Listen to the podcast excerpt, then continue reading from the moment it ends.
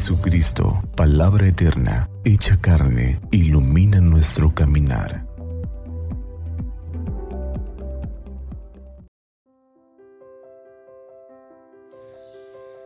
Miércoles 7 de julio del 2021.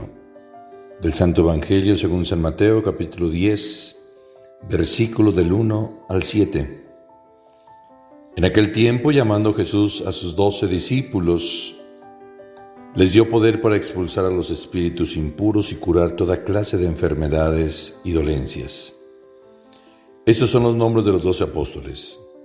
El primero de todos, Simón llamado Pedro y su hermano Andrés, Santiago y su hermano Juan, hijos del Zebedeo, Felipe y Bartolomé, Tomás y Mateo, el publicano, Santiago hijo del Feo y Tadeo, Simón el cananeo y Judas Iscariote que fue el traidor.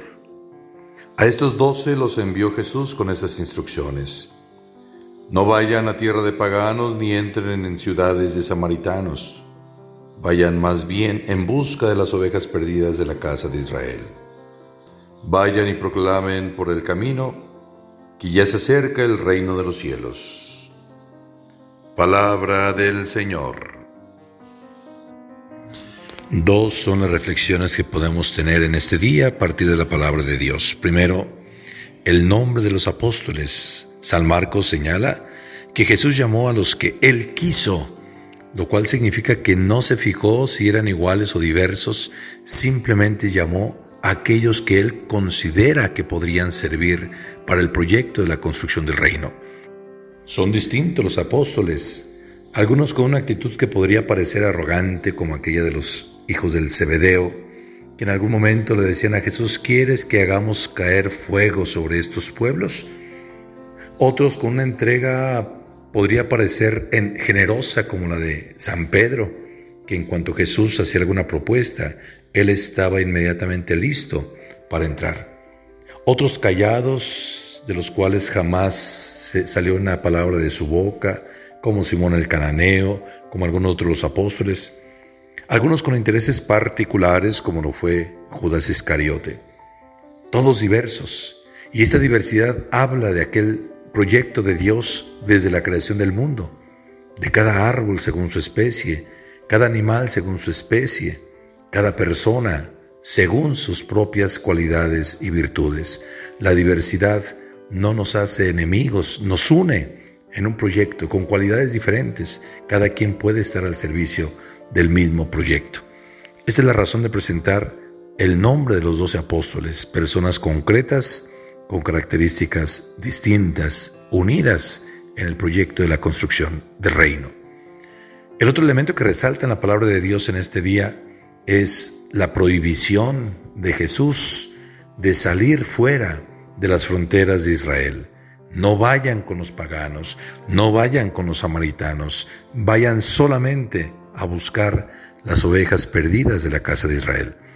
Podría entenderse de diferentes maneras esta restricción. Por un lado, Jesús, cumplidor de la ley, de las profecías del Antiguo Testamento, quiere manifestarse ante sus paisanos, ante los judíos, como aquel que viene de parte de Dios a fortalecer la fidelidad de Dios hacia el pueblo.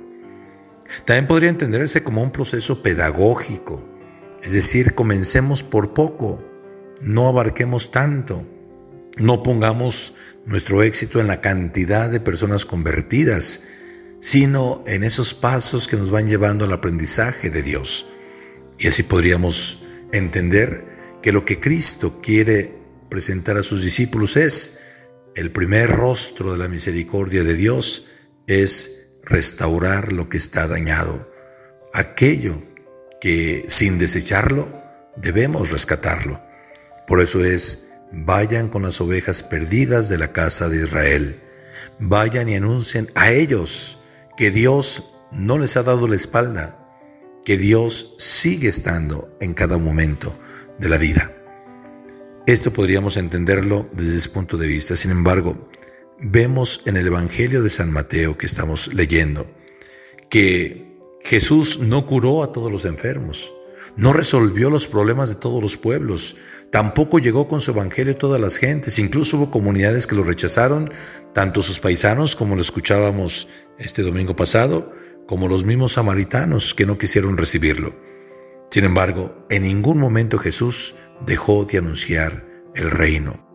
Y a sus discípulos les da autoridad y poder para difundir el reino de Dios en medio de la comunidad. Ya con San Pablo cambia la perspectiva.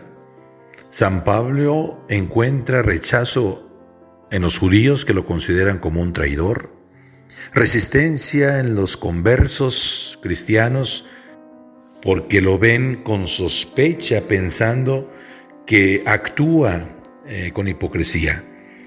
San Pablo al ver cerradas las puertas del judaísmo y las puertas de los conversos, decide ir allá donde no se ha recibido el mensaje de Dios, a los paganos. Hizo mucho bien y diríamos que nosotros somos consecuencia de esa apertura de la predicación de los primeros apóstoles. Gracias a ello, el Evangelio ha llegado a nuestras vidas para convertirnos también en apóstoles de Cristo, predicadores del reino.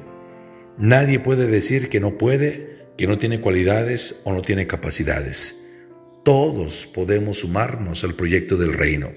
Habrá quien hable mucho, habrá quien tenga una actitud un tanto arrogante o venidosa, habrá quien sea callado.